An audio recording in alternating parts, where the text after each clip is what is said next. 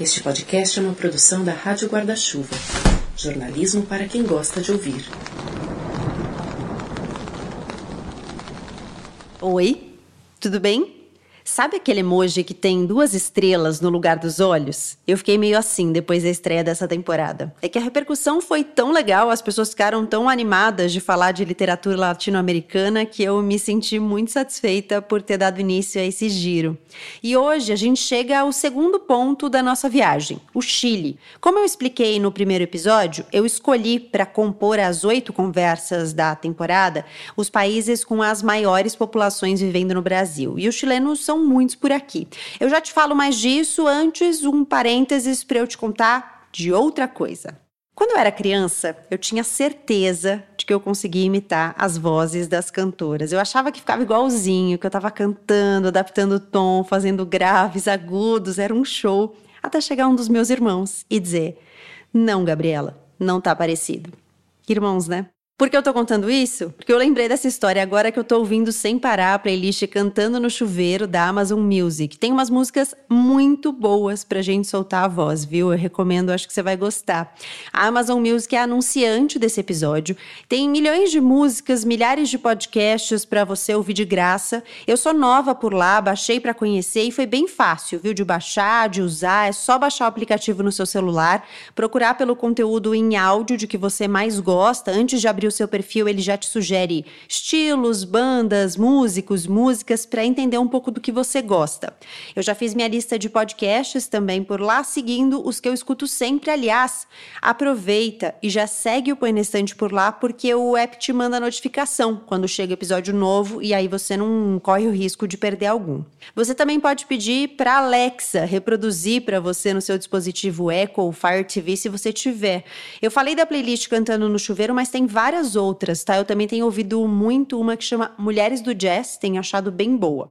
E se você assinar o Amazon Music Unlimited, você tem acesso a 75 milhões de músicas, inclusive lançamentos recentes sem anúncios. Aliás, novos assinantes podem experimentar o Amazon Music Unlimited gratuitamente por 30 dias. Você pode inclusive acessar o link aqui na descrição do episódio, amazon.com.br barra põe na estante para experimentar. Depois o plano é renovado automaticamente, mas você pode cancelá-lo a qualquer momento. É isso, de volta para a comunidade chilena no Brasil. Primeiro, um lembrete geográfico. O Chile é um dos dois únicos países da América do Sul que não fazem fronteira com o Brasil, o outro é o Equador. O nosso país tem hoje cerca de 30 mil chilenos vivendo por aqui, a maior parte em São Paulo, onde estão de 18 a 20 mil pessoas originárias do país andino. Há, no entanto, mais de 600 mil brasileiros chilenos aqui no país. Para escolher o livro desse episódio foi um dilema. Aliás, eu tive vários dilemas nessa temporada, porque eu amo a literatura chilena. Eu acho que tem autores e autoras muito relevantes, contemporâneos, clássicos, e eu acabei optando pelo Alejandro Zambra, que é um autor contemporâneo que traz questões importantes da história recente latino-americana para as obras dele. E foi muito legal ter escolhido Zambra e esse livro específico especificamente, porque logo que eu postei lá no feed do Instagram do Põe na Estante todas as obras da temporada, arroba Põe na Estante, você encontra por lá, um monte de gente escreveu para dizer: esse livro do Zambra é lindo, eu adoro esse livro do Zambra. E é lindo mesmo, eu também adoro esse livro do Zambra. Então, bora viajar? Esse podcast é apresentado por b9.com.br.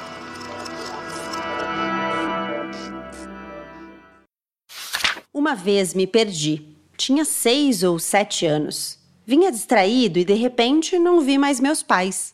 Me assustei, mas logo retomei o caminho e cheguei em casa antes deles. Continuavam me procurando, desesperados, mas naquela tarde achei que tinham se perdido, que eu sabia voltar para casa e eles não. Você tomou outro caminho, dizia minha mãe depois, com os olhos ainda chorosos. Foram vocês que tomaram outro caminho, pensava eu, mas não dizia. Meu pai, na poltrona, olhava tranquilamente. Às vezes acho que sempre esteve largado ali pensando, mas talvez não pensasse em nada. Talvez só fechasse os olhos e recebesse o presente com calma ou resignação. Naquela noite, no entanto, falou. Isso é bom, me disse. Você superou a adversidade. Minha mãe o fitava com receio, mas ele seguia alinhavando um confuso discurso sobre a diversidade. Me recostei na poltrona em frente e fiz que dormia. Escutei-os brigar no estilo de sempre. Ela dizia cinco frases e ele respondia com uma única palavra.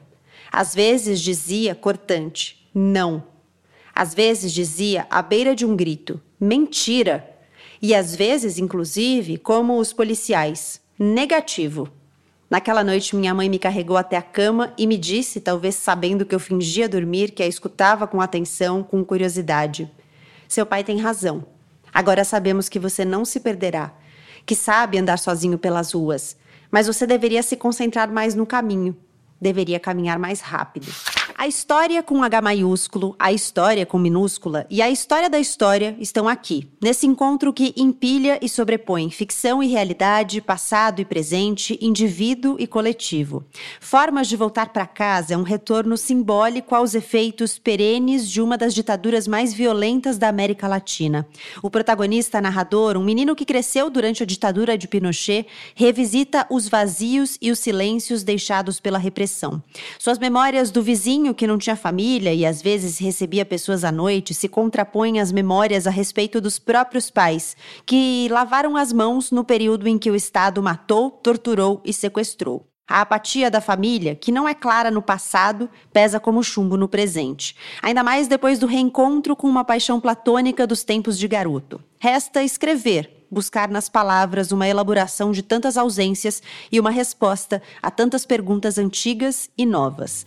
Formas de voltar para casa, do chileno Alejandro Zambra, é tema do segundo episódio dessa temporada do Põe que já começou.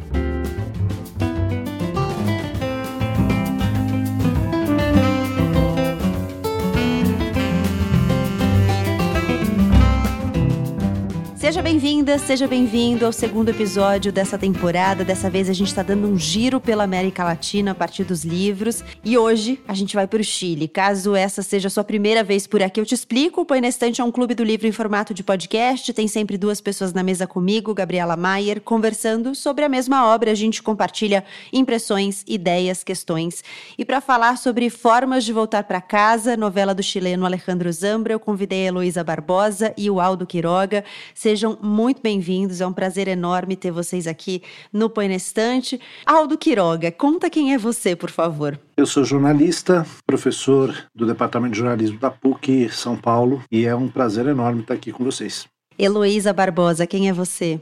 Oi, Gabriela. Oi, Aldo. Eu estou agora produzindo uh, o Faxina Podcast, que é um podcast que eu criei. Estou aqui em Boston, falando daqui.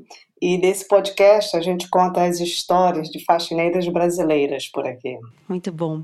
Heloísa, vou começar com você porque você me disse que é muito fã do Zambra e você já leu outros livros dele e tudo mais. Então queria que você contasse como é que foi a sua experiência de leitura, se esse livro especificamente você já tinha lido ou se foi sua primeira leitura. A minha paixão uh, com o Zambra começa quando eu, depois né, de 15, uh, 12 anos, na verdade, aqui nos Estados Unidos, eu retorno né, para cá eu morei aqui 12 anos, volto para o Brasil, né, onde eu fui professora da universidade. Depois de oito anos no Brasil, quando eu retorno e que eu estava né, procurando o que fazer, eu comecei eu mesma a escrever algumas histórias, eu estava assim, numa busca de uma de uma linguagem que, que, que falasse comigo, que falasse dessa experiência de ser imigrante, dessa experiência latina, dessa experiência de quem viveu um, né, um processo de ditadura, eu não encontrava, eu não encontrava vozes aqui. Um dia, eu não sei como, eu não lembro agora, mas eu deparei, me deparei com um, um conto dele traduzido para o inglês. E eu fiquei, quem escreveu isso? Né, e eu fiquei imediatamente assim, me mobilizou em áreas, porque começou teve um eco em mim de experiências, né? E eu fiquei assim alucinada. E aí eu fui atrás. E aí o primeiro livro que eu li foi meus documentos. Li primeiro em inglês. Eu falei eu quero isso, né? Em espanhol ou português, uma coisa que se aproxime. E aí eu fui depois li bonsai. E um livro que depois eu fiquei absolutamente apaixonada do jeito que ele brinca com a forma é o, o Múltipla Escolha, O Jeito de Voltar para Casa foi um dos últimos que eu li dele. Foi, eu cheguei nele por último. Aldo, eu queria perguntar da sua experiência como um chileno que ainda que tenha passado a vida no Brasil, tem família chilena, é, até hoje pessoas que vivem lá. O que você identificou da história e da geografia ali, de paisagens eventualmente que você talvez conheça? O que ressoou em você? Bom, primeiro eu confesso que eu sou neófito em Zambra, mas outros virão certamente. Foi muito duro ler esse livro, sabe? quem viveu diretamente ou indiretamente tudo que aconteceu por lá tem uma cicatriz que fechou, mas que dói quando põe a mão, sabe? E esse texto ele me fez reviver muita coisa. Você puxa esse lado da geografia, ele é muito econômico nas palavras para fazer descrições de locais, né? Mas é preciso, mas, mas apresenta é, com muita especificidade os lugares por onde esse garoto passou. O trajeto de ônibus dele lá pelas tantas é, é, é uma delícia, porque eu, eu, já peguei esse ônibus, sei, sei o trajeto que ele faz, a descrição de praças, de ruas, né, que ele, que ele traz. Então, é realmente assim, quase sentir o cheiro né, desses, desses lugares por onde ele passa quando a gente tem a, a memória acionada por esse, por esse texto. Né? É, eu acho que é, para a gente falar um pouquinho mais de como esse livro está construído, né? Ele está dividido em quatro partes. Então a parte, a primeira parte chama personagens secundários, a segunda parte chama literatura dos pais, a terceira parte chama literatura dos filhos e a quarta parte chama estamos bem. E aí ele vai alternando nessas partes uma mistura de ficção e realidade. Você não sabe muito bem o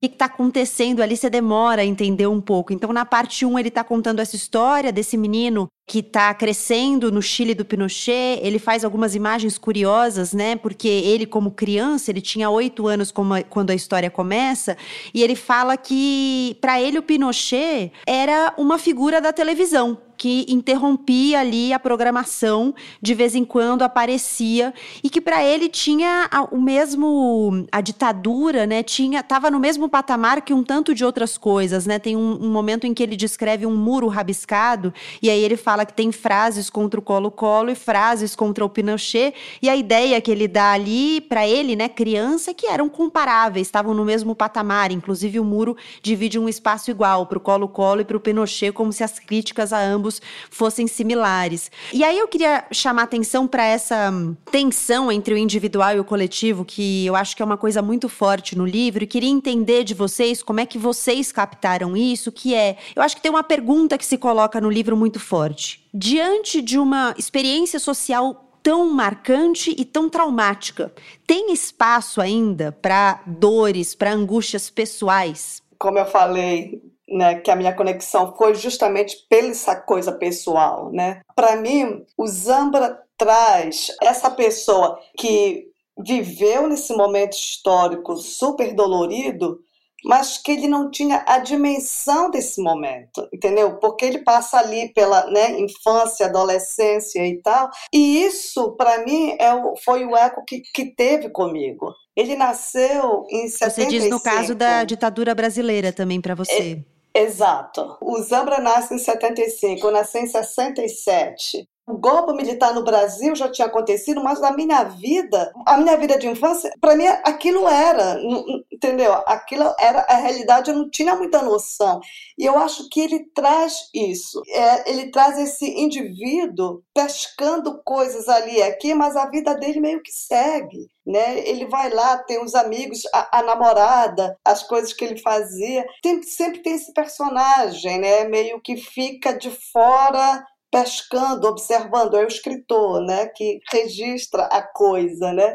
É, ele é um personagem favorito nos livros do Zambra. Então, eu acho que ele trouxe isso. Na literatura dele, ele traz essa voz individual. Ele traz essa voz individual que justamente clama, está presente e está dentro desse coletivo e como esse coletivo interfere nela. Interfere nela de um jeito diferente, que é a geração dele que, que fez isso. Eu até fiquei pensando sobre o nome né, dessa primeira parte, personagens secundários. Se são personagens secundários porque os pais ficaram meio à margem, né, do que estava acontecendo na ditadura, ou personagens secundários porque na verdade quem estava vivendo aquilo de fato eram os pais e ele como criança estava vivendo de, de raspão ali, porque não tinha dimensão, né? Eu fiquei pensando sobre isso.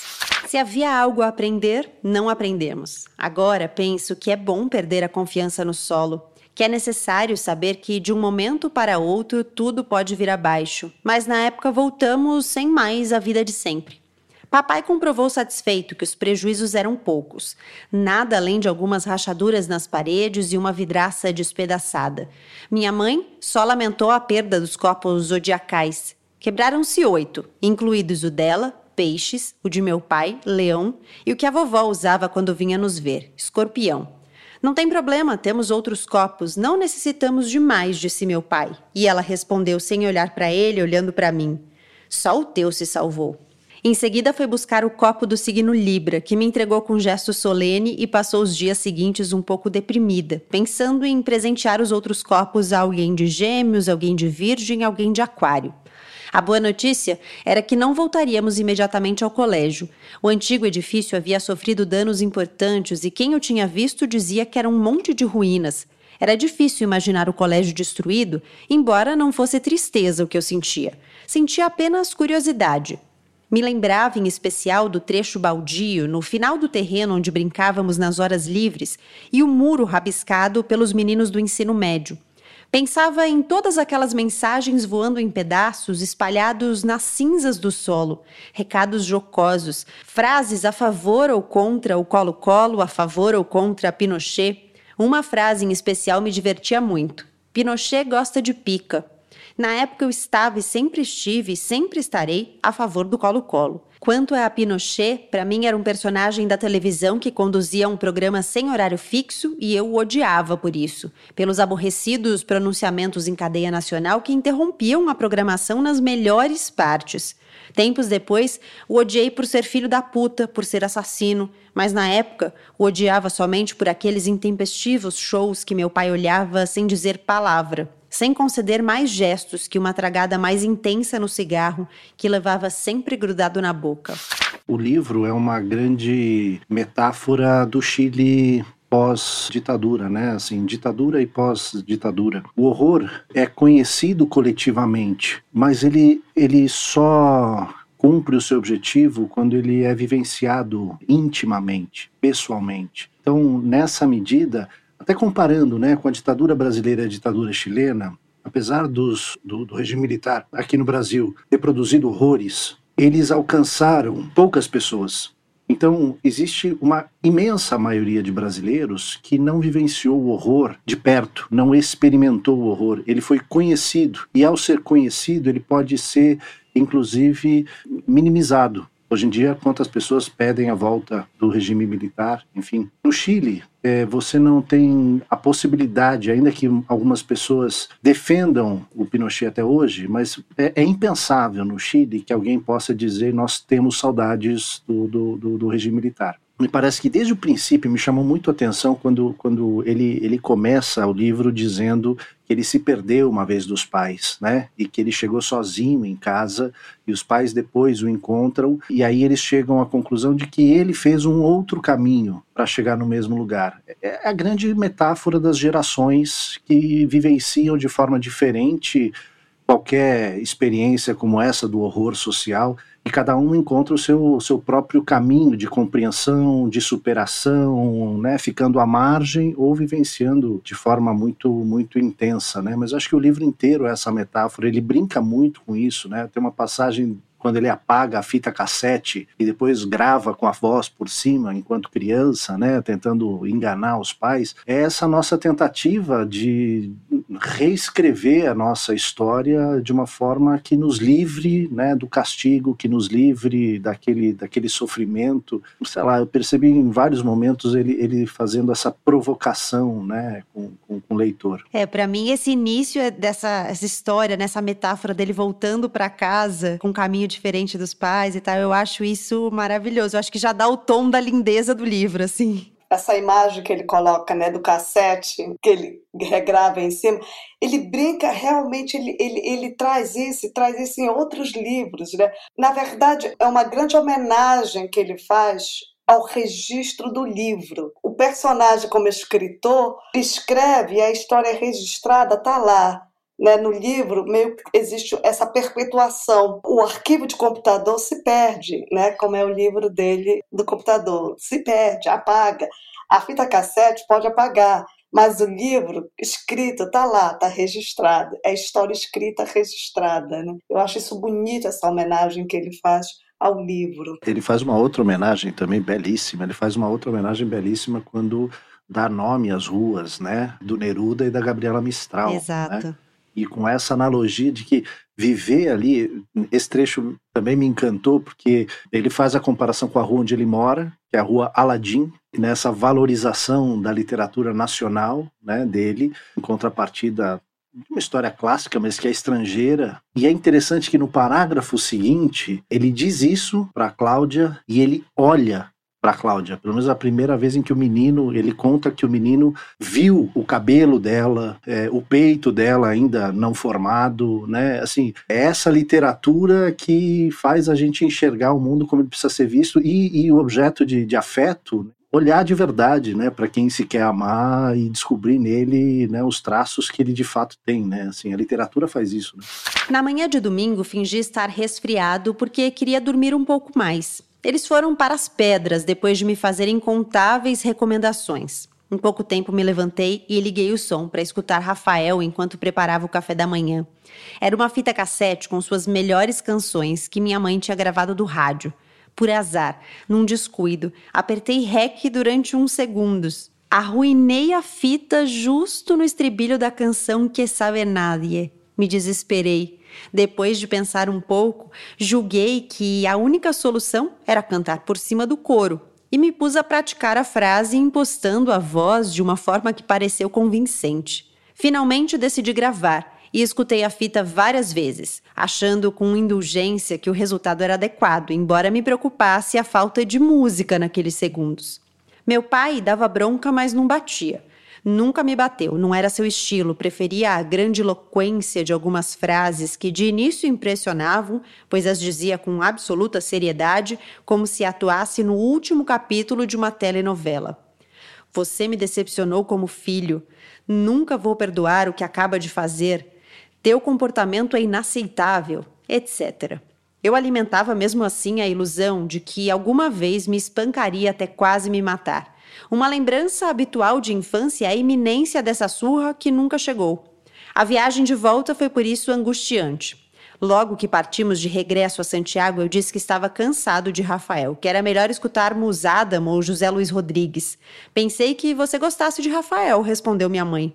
As letras de Adamo são melhores, disse eu. Mas o resultado fugiu do meu controle, pois involuntariamente dei lugar a uma discussão sobre se Adamo era melhor que Rafael, na qual se chegou a mencionar Julio Iglesias, o que era absurdo sob todos os aspectos, porque ninguém na minha família gostava de Julio Iglesias. Para demonstrar a qualidade vocal de Rafael, meu pai decidiu colocar a fita. E ao chegar a Que Saber Nadie, tive que improvisar um desesperado plano B, que consistia em cantar muito alto desde o começo da canção, calculando que ao chegar ao refrão, minha voz soaria mais alto. Me repreenderam porque eu cantava aos gritos, mas não descobriram a adulteração da fita. Uma vez em casa, porém, quando eu cavava uma pequena cova junto à roseira para enterrar a fita cassete, me descobriram. Não tive outro remédio senão contar-lhes toda a história.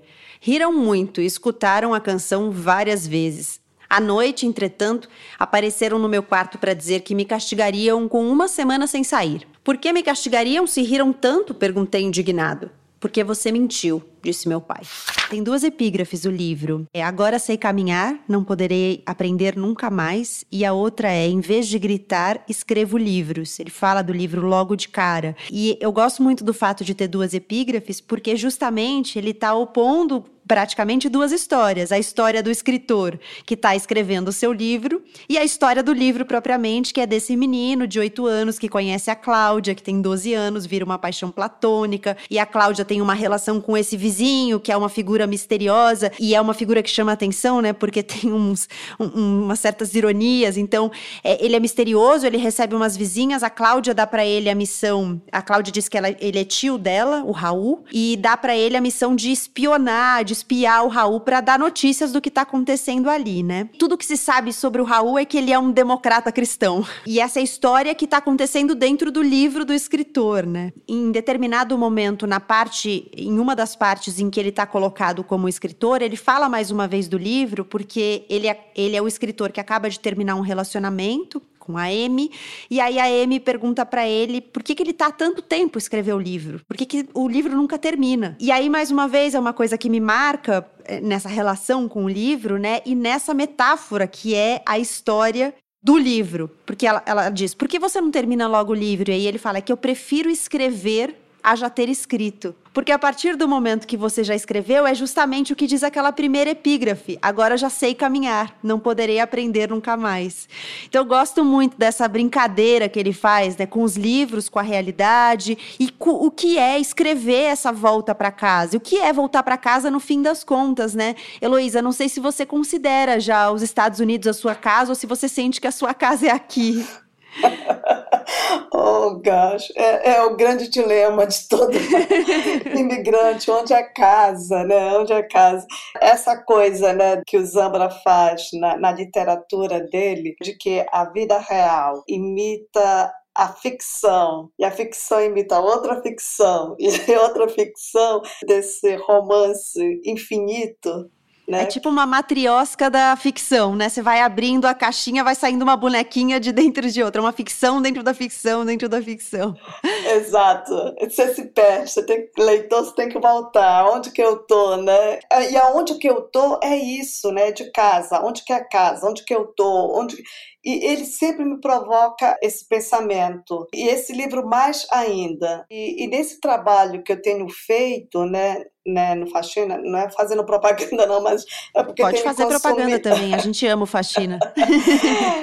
é, é, porque tem me consumido há muito tempo, porque são documentários dessas vidas, né? São documentários dessas vidas que depois de 20, 15 anos, e você pergunta aonde que é a casa, e você percebe que a casa está meio sem, sem casa, sem chão, sem raiz. E como é que ficam essas identidades, essas identidades híbridas? Toda essa coisa da casa tem uma imagem para mim de casa ser o espaço de, de abrigar sonhos, né? de abrigar essa essa imaginação. Para mim, quando eu li isso, tem uma poesia, né? Mas eu falei, eu nunca experimentei tanto isso. Por isso que a literatura do Zambra, sendo um imigrante, me toca, porque ele traz essa essa ideia de casa que não é essa casa idílica, é uma casa que você conquistou meio que na marra, é uma casa que você tem sempre está brigando para ter, é uma casa que é, é, incerta. E se você me perguntar hoje onde que é a casa, casa para mim é esse espaço híbrido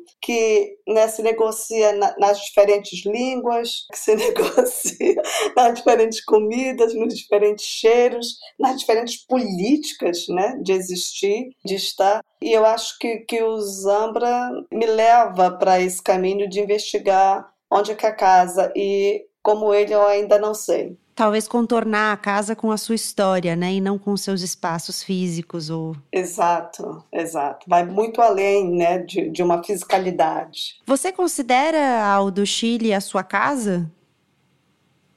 Olha lá, vou levar todo mundo para terapia hoje. Você sabe que aos 47 anos eu votei pela primeira vez na semana passada. Esse acesso à cidadania é um marcador, a depender, obviamente, do valor que você dá para isso, né?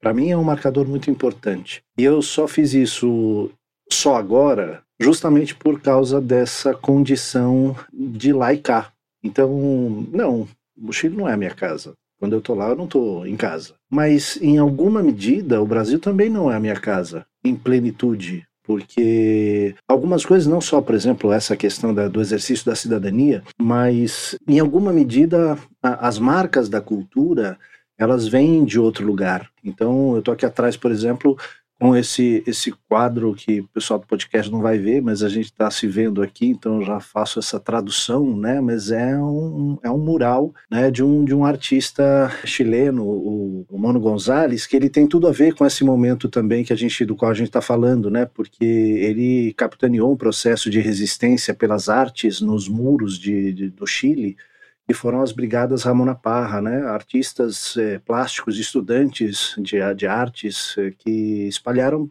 cores pelo, pelo país inteiro quando ele estava cinza. Então, são, são referências que você não tem como, por exemplo, dividir com, com outras pessoas que tenham a mesma, a mesma referência. Então, nessa medida, de alguma forma, você tem uma singularidade ampliada. Né? Todos somos singulares em alguma medida, mas essas referências de, de raiz né, do que é a nossa identidade, elas têm uma outra marca para quem está fora é, de algum lugar. Não vou nem dizer da sua casa, como eu falei antes. Né? O Zambra, eu acho que ele carrega isso com, com muita força. Foi uma das coisas que me fez identificar também com o texto, porque ele tem a capacidade de, além de fazer tudo que ele fez com a literatura, como a gente já falou, traduzir o que foram esses últimos 40 anos no, no, Chile. Na noite do terremoto, eu tinha medo, mas também me agradava de alguma forma o que estava acontecendo. No jardim da frente de uma das casas, os adultos montaram duas barracas para que nós, crianças, dormíssemos ali. No começo foi uma confusão, porque todo mundo queria dormir na de estilo iglu, que era então uma novidade, mas ela foi dada às meninas. Nos fechamos para brigar em silêncio, que era o que fazíamos quando estávamos sozinhos, golpear uns aos outros alegre e furiosamente. Mas o nariz do ruivo sangrou quando tínhamos acabado de começar e tivemos que procurar outra brincadeira. Alguém teve a ideia de fazer testamentos e de início nos pareceu uma boa, mas logo descobrimos que isso não tinha sentido, pois se viesse um terremoto mais forte, o mundo se acabaria e não haveria ninguém a quem deixar nossas coisas. Depois imaginamos que a Terra era como um cachorro se sacudindo e que as pessoas caíam como pulgas no espaço. E pensamos tanto nessa imagem que nos deu um acesso de riso e também nos deu sono. Só que eu não queria dormir. Estava cansado como nunca, mas era um cansaço novo que fazia os olhos arderem. Decidi que passaria a noite em claro e tentei me infiltrar no iglu para continuar conversando com as meninas. Porém, a filha do carabineiro me expulsou dizendo que eu queria violá-las.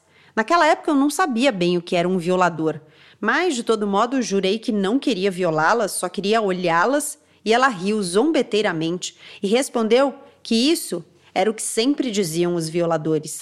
Ele começa essa narrativa nesse terremoto de 1985, mas ele, ele vem até agora com essa, com essa volta para casa, esses dilemas que ele discute com os pais, com a Amy, e trazendo né, a própria Cláudia, a irmã dela, enfim, são dilemas que a sociedade chilena ainda não superou. Eles estão vivendo hoje, né, reescrevendo a Constituição, vivendo um momento super importante como, como país, mas muito conflituoso. A maioria diz como é que as pessoas podem gostar dessa Constituição de 1980. E tem uma parcela importante, forte, economicamente principalmente, que não quer abrir mão dessa Constituição. Né? É, um, é um país que precisa ir para o divã, assim uhum. como ele em vários momentos dá a entender isso, né? Assim, a Amy essa consciência dele também, eu acho isso muito legal, né? Como ele trabalha essa figura feminina que, que o conduz, né? Nas descobertas, impõe limites e empurra para frente. Essa essa personagem também gostei muito. É na relação do escritor com a Amy, acho que tem uma outra metáfora aí sobre essa geração. Uma vez eu vi uma entrevista do Zambra em que quando ele veio veio ao Brasil, inclusive, divulgar um livro que estava sendo lançado, em que ele fala que a geração dele é uma geração meio suspensa em algumas questões, porque eles ainda têm uma sombra que carregam desse momento da história do Chile, mas que todo mundo diz que tá tudo bem. E a quarta parte do livro, inclusive, chama, né? Estamos bem. E aí ele fala, mas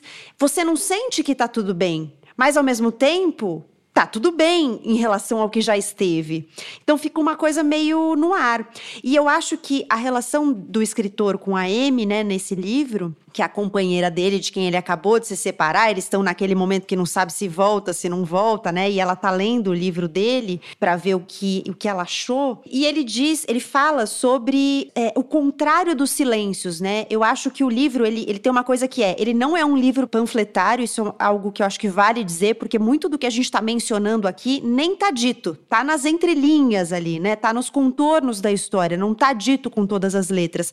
É algo muito mais sutil. No entanto, é, nessa parte especificamente da relação com a Amy, me parece justamente uma oposição desse, dessa série de silêncios, porque ele fala: o nosso problema foi justamente que nós não mentíamos, nós fracassamos pelo desejo de ser honestos sempre. Ou seja, parece que eles querem quebrar, romper com o que tinha, tinham vivido até ali, inclusive como país, né? De ter uma coisa silenciada, em que todo mundo tinha uma identidade escondida, né? As pessoas que estavam fugindo não podiam se identificar, estavam escondidas, não podiam receber visita e mentiam sobre quem eram, sobre o que acreditavam, porque acreditar em algumas coisas era comprometedor, era perigoso. Então acho que é uma metáfora legal que ele constrói nessa relação com a Amy, né? Na época não sabíamos os nomes das árvores ou dos pássaros, não era necessário. Vivíamos com poucas palavras e era possível responder a todas as perguntas dizendo: não sei. Não achávamos que isso fosse ignorância. Chamávamos de honestidade. Depois aprendemos pouco a pouco os matizes, os nomes das árvores, dos pássaros, dos rios, e decidimos que qualquer frase era melhor que o silêncio. Mas sou contra a nostalgia. Não, não é verdade. Eu gostaria de ser contra a nostalgia. Para onde quer que eu olhe, há alguém renovando votos com o passado. Recordamos canções que na verdade nunca nos agradaram. Voltamos a ver as primeiras namoradas, colegas de curso por quem não tínhamos simpatia. Saudamos de braços abertos gente que repudiávamos. Me assombra a facilidade com que esquecemos o que sentíamos, o que queríamos. A rapidez com que assumimos que agora desejamos ou sentimos algo diferente. E ao mesmo tempo queremos rir das mesmas piadas Queremos, julgamos ser de novo os meninos abençoados pela penumbra. Estou nessa armadilha, no romance. Ele também promove uma reconciliação, num, num, aspecto, por exemplo, que você acabou de dizer, daquele momento em que as pessoas precisam, precisavam se esconder, para um momento em que ele humaniza o, o Raul, esse personagem, esse vizinho, quando ele de fato conta para nós, né, quem é esse Raul, a relação, as relações dele. É, nesse momento, né, eu. Para além de ser um democrata cristão. Não, para muito além, que aliás ele nunca foi democrata. Exato, né? Spoiler! Ele só morava sozinho, era impossível alguém morar sozinho. É justamente por aquilo que ele é, que não é ser democrata cristão, Exato. caberia necessariamente uma reconciliação, uma reparação que eu acho que ele faz, apesar de não ser engajado, mas porque socialmente a gente precisa realmente dialogar, precisa se encontrar né, com aqueles que, que a gente excluiu em algum momento. Tal qual no livro, no, no país, essa reconciliação ela terminou ali. Então tá, quer dizer que você era isso, tudo bem, você tem família, você, né, você não é um monstro, mas nunca mais se tocou nesse assunto. E por isso o país está convulsionado, né? A gente acompanhou a partir de outubro de, de 2019 né, todas as manifestações que vieram.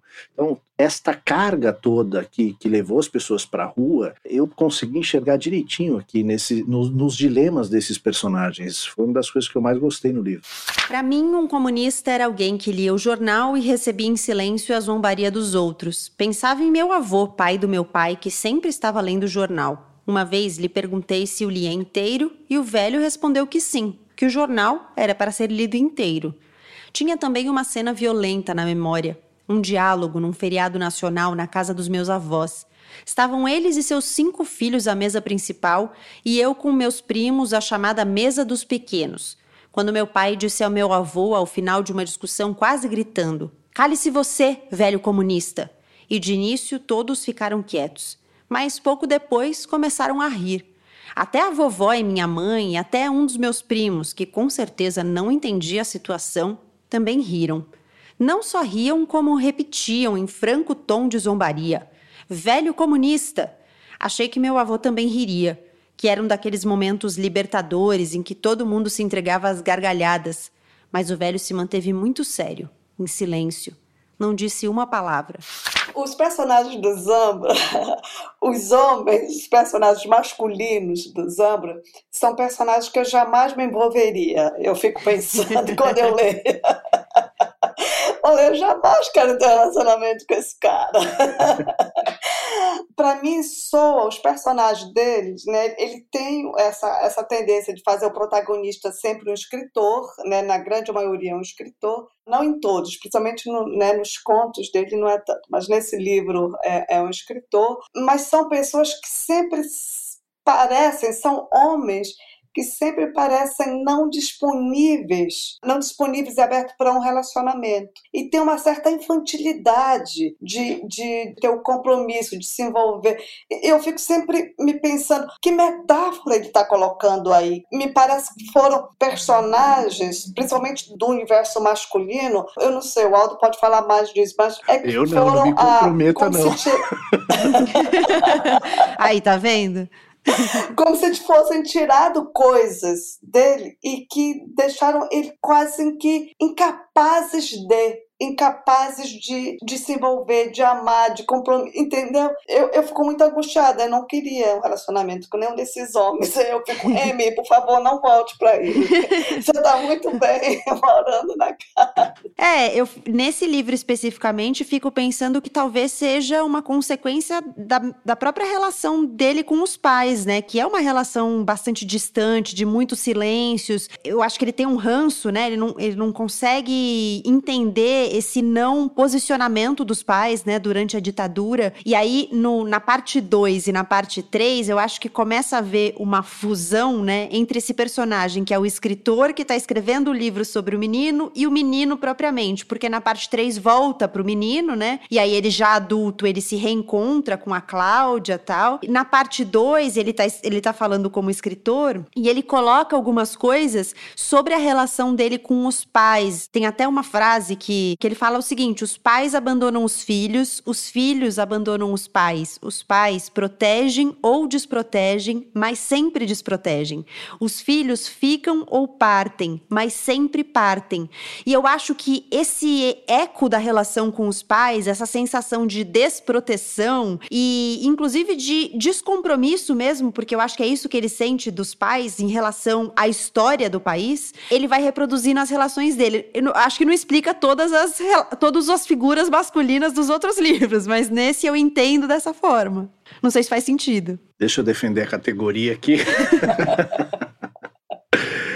Não é uma defesa, mas é, talvez uma ampliação disso. Me parece que o dilema dele é muito próprio da masculinidade desse tempo. Se reconhecer, afinal de contas, é isso que ele faz, né? Ele está se, se, se contando frágil, limitado e muito aquém daquilo que, que ele poderia ser, né? Seja na sua potencialidade humana, seja na, na, expectativa que a companheira tem dele, né? O que o companheiro teria dele. Então, parece que nós, homens, estamos, coloca estamos agora colocados nesse dilema, né? Assim, afinal de contas, quem somos nós? A gente não é mais aquele que, que manda aprender e soltar, né? nunca fomos, na verdade, né? Mas a gente gostava de acreditar nisso eu, eu não tinha feito essa leitura né, desse, desse personagem masculino, desse narrador, por, esse, por essa perspectiva de gênero, mas agora ouvindo vocês, me parece também um pouco que vai nessa, nessa linha, né, daquele que não sabe também muito como responder. Eu não sei se isso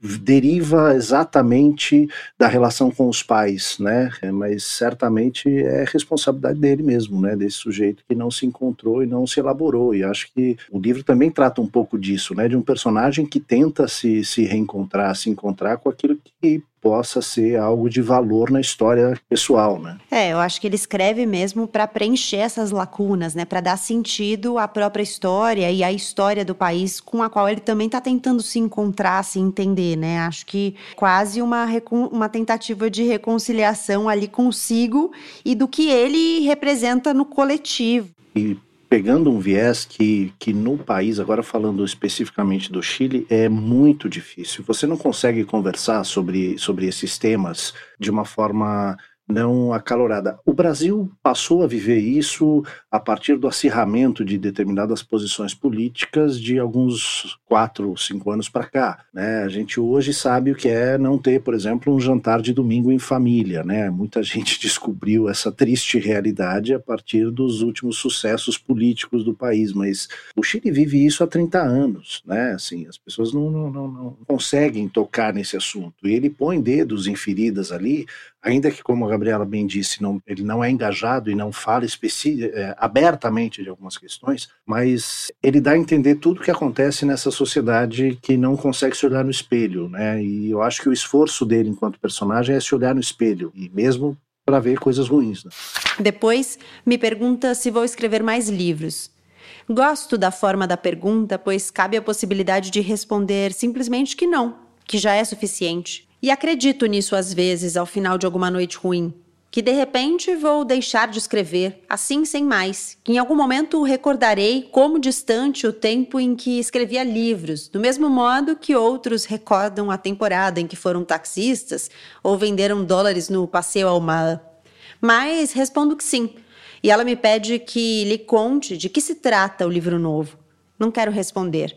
Ela percebe e volta a perguntar. Digo que de Maipu, do terremoto de 1985, da infância. Ela pede mais detalhes. Eu os dou. Chegamos em casa, eu a convido a entrar, ela não quer, mas tampouco quer que eu desça. Sei muito bem o que vai me perguntar. Eu apareço no seu livro? Diz por fim. Não. Por quê? Pensei nisso. Claro que pensei. Pensei muito nisso. Minha resposta é honesta. Para te proteger, digo.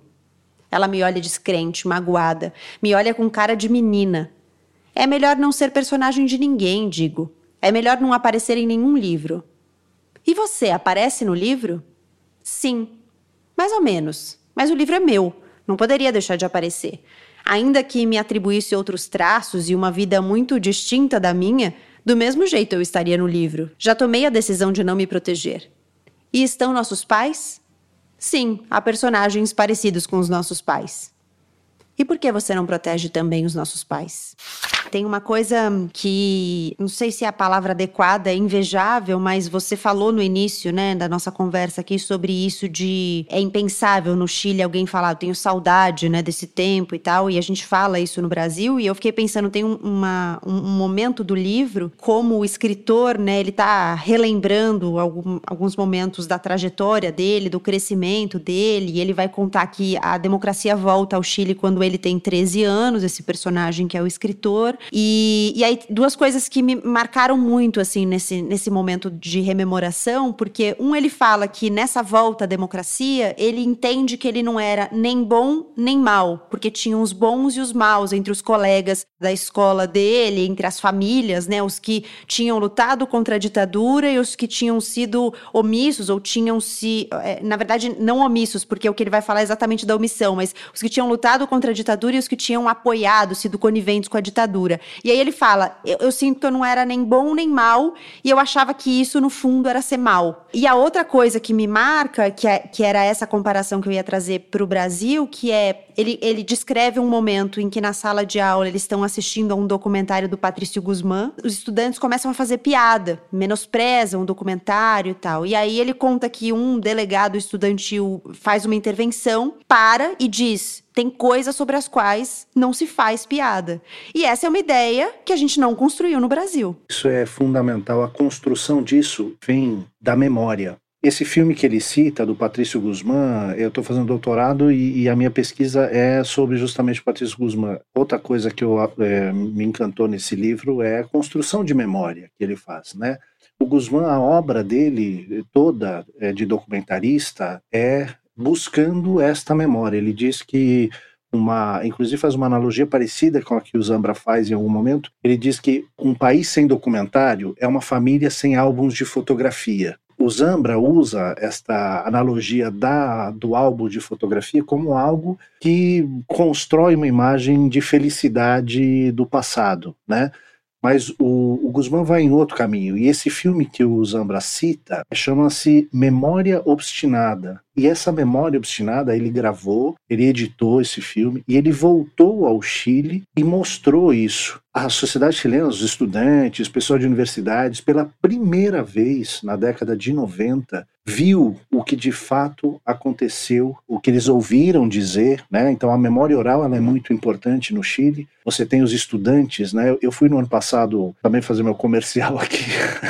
Eu fui no ano passado fazer um documentário no Chile sobre justamente o movimento de outubro de 2019 e ele foi é, capitaneado pelos estudantes, que têm uma postura muito aguerrida, como o próprio livro aqui também conta, né? Assim, é, de, de contestação e organização também. E eu fiz uma pergunta, como quem vem de fora, para as pessoas de lá. Quem está por trás deste movimento estudantil? Olha que absurdo, né? O, o, dá até vergonha de falar, mas eu fiquei muito curioso, porque eles extremamente articulados, muito organizados. E o máximo que eu consegui, primeiro, a surpresa. As pessoas diziam, como você está perguntando isso, né? Como assim quem? São eles mesmos, né? Mas a resposta é essa memória oral. Então, eles ouviram dos avós, dos pais, o que foram aqueles anos. Justamente porque o horror tocou esse monte de gente individualmente, como a gente falava antes. Né? Quando você não tem essa memória, é muito fácil você deixar de criar esse espaço, essa noção de que com algumas coisas não se brinca. Justamente por isso, os governos autoritários trabalham na desconstrução da memória. Os lugares de memória são destruídos, né? Assim, os documentários são perseguidos, os livros são queimados, porque é a memória que cria esta noção dos limites até onde a sociedade pode tolerar determinados comportamentos acho que a diferença vem daí. Ele é muito feliz nessa citação, porque de fato o Patrício Guzmán é um documentarista, um cineasta que ajudou o Chile a se olhar no espelho com a obra dele, né? São 20 filmes que ele produziu, 21, e justamente nesse seio estudantil, que é quem tem promovido grandes avanços lá nesse esforço dessa sociedade se olhar no espelho. Alô Brasil de 2021. Pegando essa coisa da memória, uma coisa que ele escreve, ele está já adulto, né, com a Cláudia, se tornaram amantes. A, a Cláudia, personagem, né, já adulta, ela retorna ao Chile. Ela estava nos Estados Unidos, retorna a, ao Chile. E, e no final, né, de um encontro, ele está questionando, né, o que que é esse envolvimento com ela. Aí ele fala: ou é amor mas amor à lembrança. O que nos une é o desejo de recuperar as cenas dos personagens secundários, cenas razoavelmente descartadas, desnecessárias, que, no entanto, colecionamos sem cessar. Eu acho que existe essa história né, que precisa, sim, ser resgatada, precisa sentar sempre à nossa vista para que a gente não nos perca dessa grande coisa chamada história, né, dos fatos, dos eventos, mas também existe essa lembrança, essa memória das pessoas secundárias, né? Das pessoas que não estavam, não foi o, o personagem da revolução, mas foi o seu Zé da padaria. Então ele traz essa voz, essa voz que não estava no registro, mas que ele acha que é importante esses personagens secundários. Eu acho isso fabuloso, que é um pouco também o que o Aldo fala, trazer todos esses registros, esse documentário, essas histórias orais, que infelizmente a gente não tem no Brasil. Quantas memórias né, de populações marginalizadas a gente se perde no Brasil? A gente não tem. A gente não tem né, os registros de histórias. Ver o Brasil hoje falando coisas que, que era para a gente falar assim, disso a gente não vai falar porque é ofensivo demais, é doloroso. A gente não tem isso porque a gente não viveu isso, dessas histórias sendo valorizadas, essas vozes sendo valorizadas, essas histórias sendo construídas. Tem uma coisa bonita nisso que você está falando da reconexão com os personagens secundários, porque me parece que o livro é uma tentativa dele mesmo identificar a própria importância da história dele como um personagem secundário, né? Porque em vários momentos é, ele parece a quase ter inveja da Cláudia, que tem familiares mortos e desaparecidos pela ditadura né? Tem até um momento que eles estão conversando, ele fala assim: é, na minha família não há mortos. E ela fala: Você nunca vai ao cemitério? Ele fala: Não, eu nunca vou ao cemitério. Então é quase como se ele invejasse ela porque ela vai ao cemitério, né? Enquanto caminhamos em silêncio, penso naqueles nomes: Roberto, Magali, Ximena, Cláudia. Pergunto o nome de sua avó. Mercedes, responde Cláudia. Penso que são nomes sérios. Até Cláudia me parece de repente um nome sério. Belo, simples e sério. Pergunto em que ano morreu sua avó. Em 1995, um ano antes que minha mãe, diz Cláudia. E fala também de outro morto, alguém importante, alguém a quem nunca conheceu. O primo de seu pai, Nátio, o médico. Nátio foi preso e nunca mais voltou. Roberto e Magali falavam dele como se estivesse vivo, mas estava morto. Contavam-lhe quando menina e depois, muitos anos depois, continuavam-lhe contando a história da febre, que nem sequer era propriamente uma história. Era um momento, nada mais, o último, ainda que ninguém soubesse que seria o último. Em 1974, quando Cláudia tinha 11 meses de vida, Nacho foi vê-la, porque a menina estava doente havia muitas horas. A febre baixou de imediato. É um milagre, disseram os adultos rindo naquela tarde. E assim ficou, como um milagre ligeiro, intranscendente, baixar a febre de uma menina, nada mais, naquela tarde em que o viram com vida pela última vez. E tampouco o viram morto, porque seu corpo nunca apareceu. Em minha família não há mortos, digo eu. Ninguém morreu. Nem meus avós, nem meus pais, nem meus primos, ninguém. Você nunca vai ao cemitério? Não. Nunca vou ao cemitério, respondo em uma frase completa, como se aprendesse a falar uma língua estrangeira e me exigissem completar a frase. Para não deixar de falar do Zambra, queria só contar um pouquinho rapidinho sobre ele. Formas de Voltar para Casa foi o terceiro romance dele publicado aqui no Brasil. Eu li especificamente a edição da Kozak Naif, que é uma editora que não existe mais. Hoje a obra do Zambra no Brasil é publicada pelo selo Tusquês, que é um selo da editora Planeta. É um livro curto, nessa edição edição da Kozak Naif tem 160 páginas, então é um livro curto de ler. O Zambra, ele chama Alejandro Zambra Infantas, ele nasceu em Santiago, capital do Chile, em 75, como a Heloísa falou mais cedo. Ele escreve poesias também, né? Escreve contos, a Heloísa também citou. Ele tem uma lista gigantesca de prêmios, não dá nem para eu citar todos, senão a gente vai ficar aqui por horas, porque ele é realmente muito premiado, ele teve um hype muito grande, né, em torno dele. Ele saiu na Granta, que é aquela revista literária, como um dos autores promissores da literatura latino-americana. Um, um auê, assim, merecido, porque, de fato, acho que ele é muito representativo de uma forma de contar histórias e de histórias específicas, né? Que ele vai contar. Ele, ele, nessa entrevista que eu vi dele, ele também fala que ele acha muito complicado você meio que querer ser a voz de uma geração, né? Porque o jornalista que está entrevistando ele pergunta: Você acha que você está descrevendo a sua geração?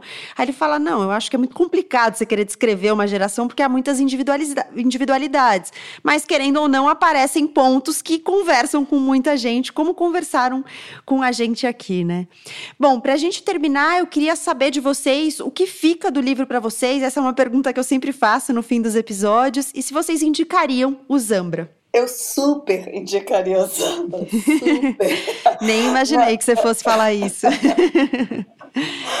Leiam todos os livros dele, né? Meus documentos, bonsai, as escolhas múltiplas, que eu acho que uh, escolhas múltiplas para mim, eu tenho um carinho tão grande por esse livro, porque né, é, é um teste de vestibular e ele faz poesia com isso. Eu acho isso de uma fabuloso.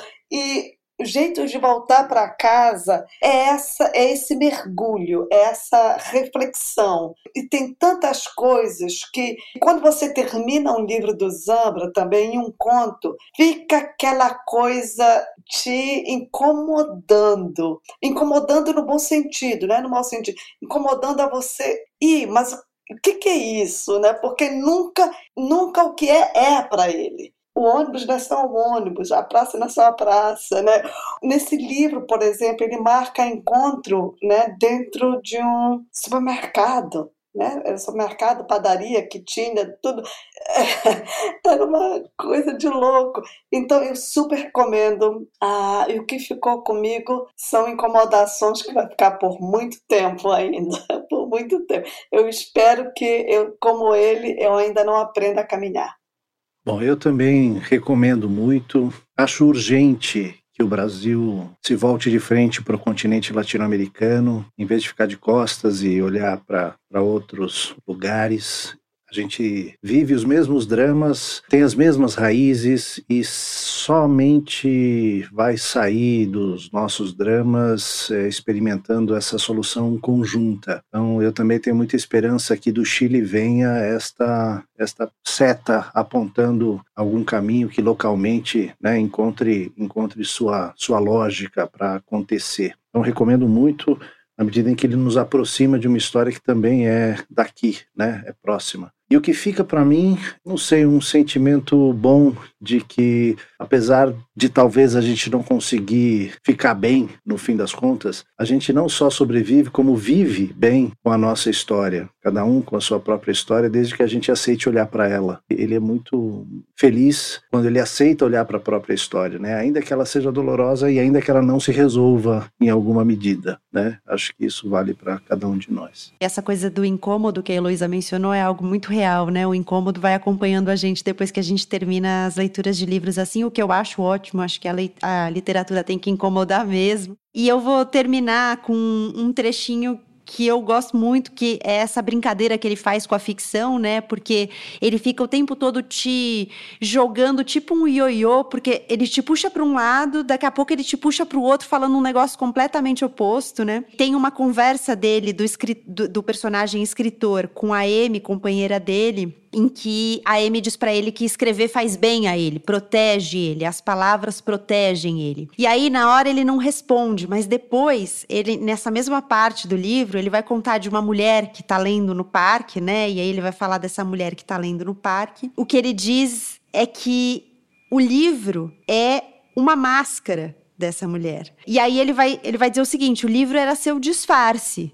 Ler é cobrir a cara e escrever é mostrá-la. Então, ele meio que contrapõe o que a Amy tinha dito para ele, porque não é proteção, né? É desproteção você mostrar a sua cara. E aí eu gosto muito dessa provocação que ele faz aos leitores e aos escritores que, os, que o estão lendo. Caminhei ontem à noite durante horas. Era como se quisesse me perder por alguma rua nova. Me perder absoluta e alegremente. Mas há momentos em que não podemos, não sabemos nos perder. Ainda que tomemos sempre as direções erradas ainda que percamos todos os pontos de referência, ainda que se faça tarde e sintamos o peso do amanhecer enquanto avançamos. Há temporadas em que, por mais que tentemos, descobrimos que não sabemos, que não podemos nos perder. E talvez tenhamos saudade do tempo em que podíamos nos perder, o tempo em que todas as ruas eram novas. Passo vários dias recordando a paisagem de Maipu comparando a imagem daquele mundo de casas geminadas, tijolos vazados e o piso laminado com essas velhas ruas onde moro há anos. Essas casas tão diversas umas das outras, o tijolinho à vista, o parquet, a aparência dessas ruas nobres que não me pertencem e que, no entanto, percorro com familiaridade. Ruas com nomes de pessoas, de lugares reais, de batalhas perdidas e vencidas, e não aquelas travessas de fantasia, aquele mundo de mentira em que crescemos rapidamente. Esta manhã vi num banco do parque intercomunal uma mulher lendo. Sentei de frente para ver sua cara e foi impossível. O livro absorvia o seu olhar e por instantes achei que ela sabia. Que erguer o livro daquela maneira, à estrita altura dos olhos, com ambas as mãos, com os cotovelos apoiados numa mesa imaginária, era sua forma de se esconder.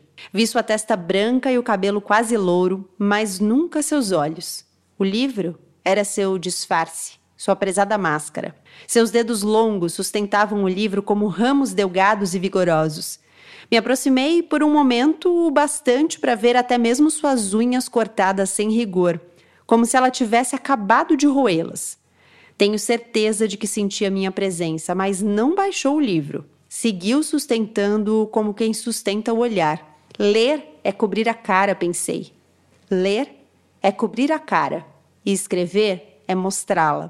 Formas de Voltar para Casa é do Alejandro Zambra. Essa edição que eu li tem tradução do José Geraldo Couto, da editora Kozak Naif, tem 160 páginas.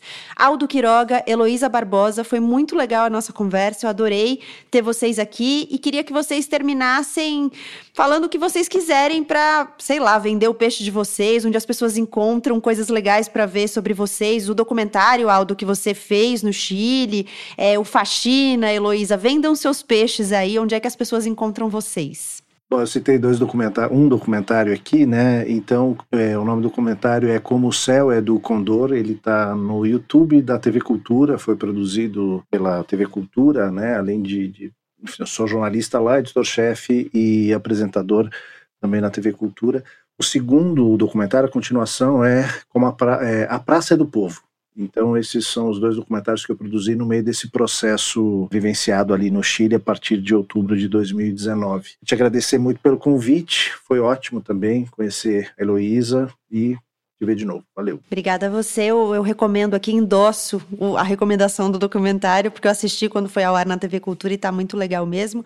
Aldo foi meu parceiro de bancada no Jornal da Cultura primeira edição e meu chefe, ele era editor-chefe do jornal já quando eu estava lá. Um prazer reencontrá-lo falando de livros, viu, Aldo? Não que a gente tenha ficado distante nesse tempo, mas um prazer reencontrá-lo falando de livros. Heloísa. Eu estou aqui coletando histórias de brasileiros imigrantes, a maioria não documentados, brasileiros que trabalham com faxina. E o que eu faço nesse podcast, é, na verdade, é um áudio documentário, né? Porque não é um podcast de entrevista, né? É um podcast onde essas vidas são documentadas e colocadas. E agora o Faxina Podcast está na segunda temporada e os próximos episódios a gente vai contar histórias de imigrantes no Brasil. Como é ser imigrante no Brasil de hoje? Gabi, super obrigada pelo convite. Foi muito legal te conhecer, foi muito legal conhecer o Aldo e foi muito legal ler o livro do Zambra, reler, falar desse autor que eu admiro muito. É isso, esse episódio do Põe na Estante está terminando. Se você não ouviu o primeiro sobre Dona Bárbara, que é um clássico venezuelano, eu te convido a escutar. A conversa tá bem legal. No próximo a gente vai para Colômbia. Se você quer ler os livros junto com a gente, a lista completa das obras da temporada tá lá no Instagram do Põe na Estante, arroba Põe na Estante, é a mesma arroba para você nos acompanhar no Twitter. Aproveita, segue também a Rádio Guarda-Chuva, arroba Guarda-Chuva Pode que é a rede de podcasts jornalísticos da qual o Põe faz parte. Um dos nossos companheiros por lá é o Pauta Pública, podcast da agência pública apresentado pelos jornalistas Thiago Domenici e Andréa Dipp. No episódio novo sobre mudanças climáticas, eles recebem a jornalista Giovana Girardi para falar sobre o relatório, bem impactante, aliás, do IPCC, o painel do clima da ONU, que faz um alerta global do que está por vir a partir do que nós, humanidade, já fizemos com o planeta. Depois de terminar aqui, vai lá escutar o Pauta Pública, que a discussão é bem importante. Eu sou a Gabriela Maier, cuido da pauta, do roteiro, da produção, da edição do Põe A mixagem é do Vitor Coroa, as capas são do Arthur Maier. Obrigada pela companhia e a gente se encontra de novo na segunda sexta-feira de setembro. Até lá!